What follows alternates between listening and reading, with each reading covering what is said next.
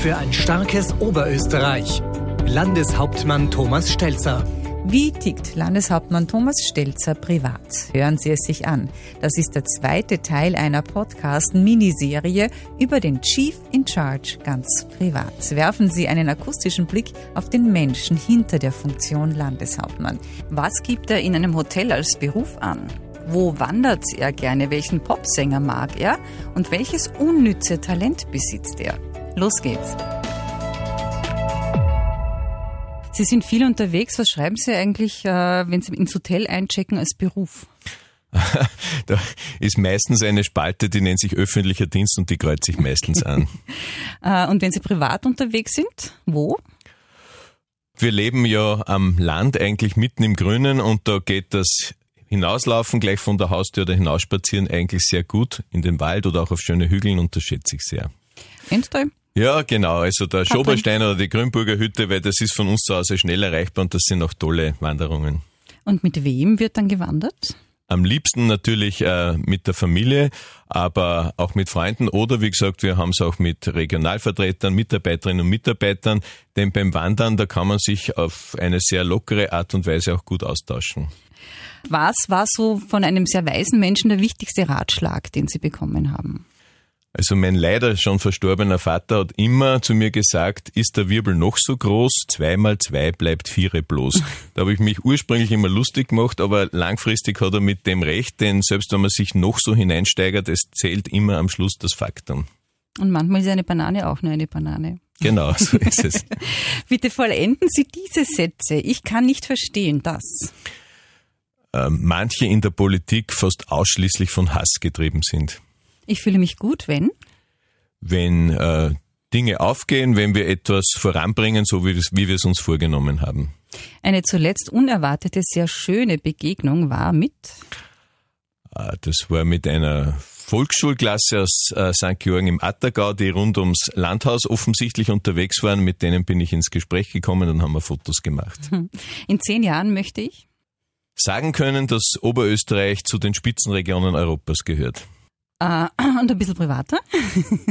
noch, noch gemacht haben oder schon erledigt haben? Also naja, in zehn Jahren hoffe ich, dass ich immer noch fit bin und sehr jugendlich und ähm, dass wir auch privat das eine oder andere Ziel, das wir uns setzen, erreichen. Mhm. Ja, das Leben ist ja nicht unendlich. Also. Ja, leider, das stimmt. mein bestes, völlig unnützes Talent ist? ich glaube, es gibt keine unnützen Talente, denn irgendwas ist immer für etwas gut, aber äh, was ich gern tue und wo ich nicht weiß, ob das andere so schätzen, ist einfach so vor mich hinpfeifen. Aha. Wie klingt denn das? das werden wir jetzt nicht austesten. ah, schade, ne? Bei anderer Gelegenheit. Manchmal wundere ich mich das. Dass es Menschen gibt, die immer nur das Negative sehen. Achtsamkeit und Respekt sind wichtig, weil? Weil sich jeder das selbst auch erwartet. Wir, wir oder ich möchte ja auch äh, sorgsam, respektvoll behandelt werden und darum ist die Achtsamkeit auch anderen gegenüber sehr was Selbstverständliches mhm. eigentlich. Ja, sollte es sein, sagen wir ja. Sind Sie eigentlich ein strenger Vater? Ich glaube es von mir nicht, aber das müsste man meine Kinder fragen. Wer ist strenger, Mama oder Papa? Ich glaube, wir bemühen uns beide sehr, sagen wir liberal, aber zielstrebig zu sein. Was haben Sie Ihren Kindern ins Leben mitgegeben, äh, das Ihnen total wichtig war, dass Sie es beherzigen? Äh, die Grundeinstellung, egal was du dir vornimmst, aber mach das gut und konsequent. Und was war etwas sehr Schönes, das Ihre Kinder Ihnen einmal gesagt haben? Äh, das war es zuletzt bei einem Posting auf Insta, wo es was nicht oft vorkommt, gesagt haben, es war mein cooles Posting, Papa. was war das, Hans? Ja, das sage ich jetzt nicht, weil sonst werte ich die anderen ab. Zuletzt gelesen habe ich. Äh, von Robert Seethaler, der letzte Satz, ein, ein, sehr tolles Buch über, den, über die letzten Monate des Gustav Mahler. Mhm, mhm. Ähm, kann ein Landeshauptmann auch mal zu Tränen gerührt sein?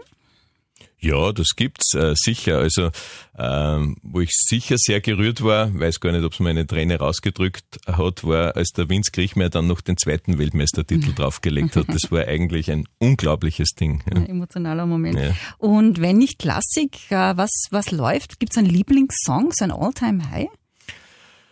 Also ich bin ein großer Fan nach wie vor von Robbie Williams und da gibt's ganz vieles. Wenn ich das höre, dann geht's mir äh, einfach gut. Von Let Me Entertain You bis viel. Also da sind ganz viele tolle Songs dabei. Was war mit 16 der Lieblingssong? War das eher so Beatles-Sachen? Ja, ich war, also wir haben da bei uns in der Klasse eine strenge Teilung gehabt. Die einen waren die Stones und die anderen waren die Beatles-Fans und ich war auf der Beatles-Seite. Lieblings-Beatles-Song?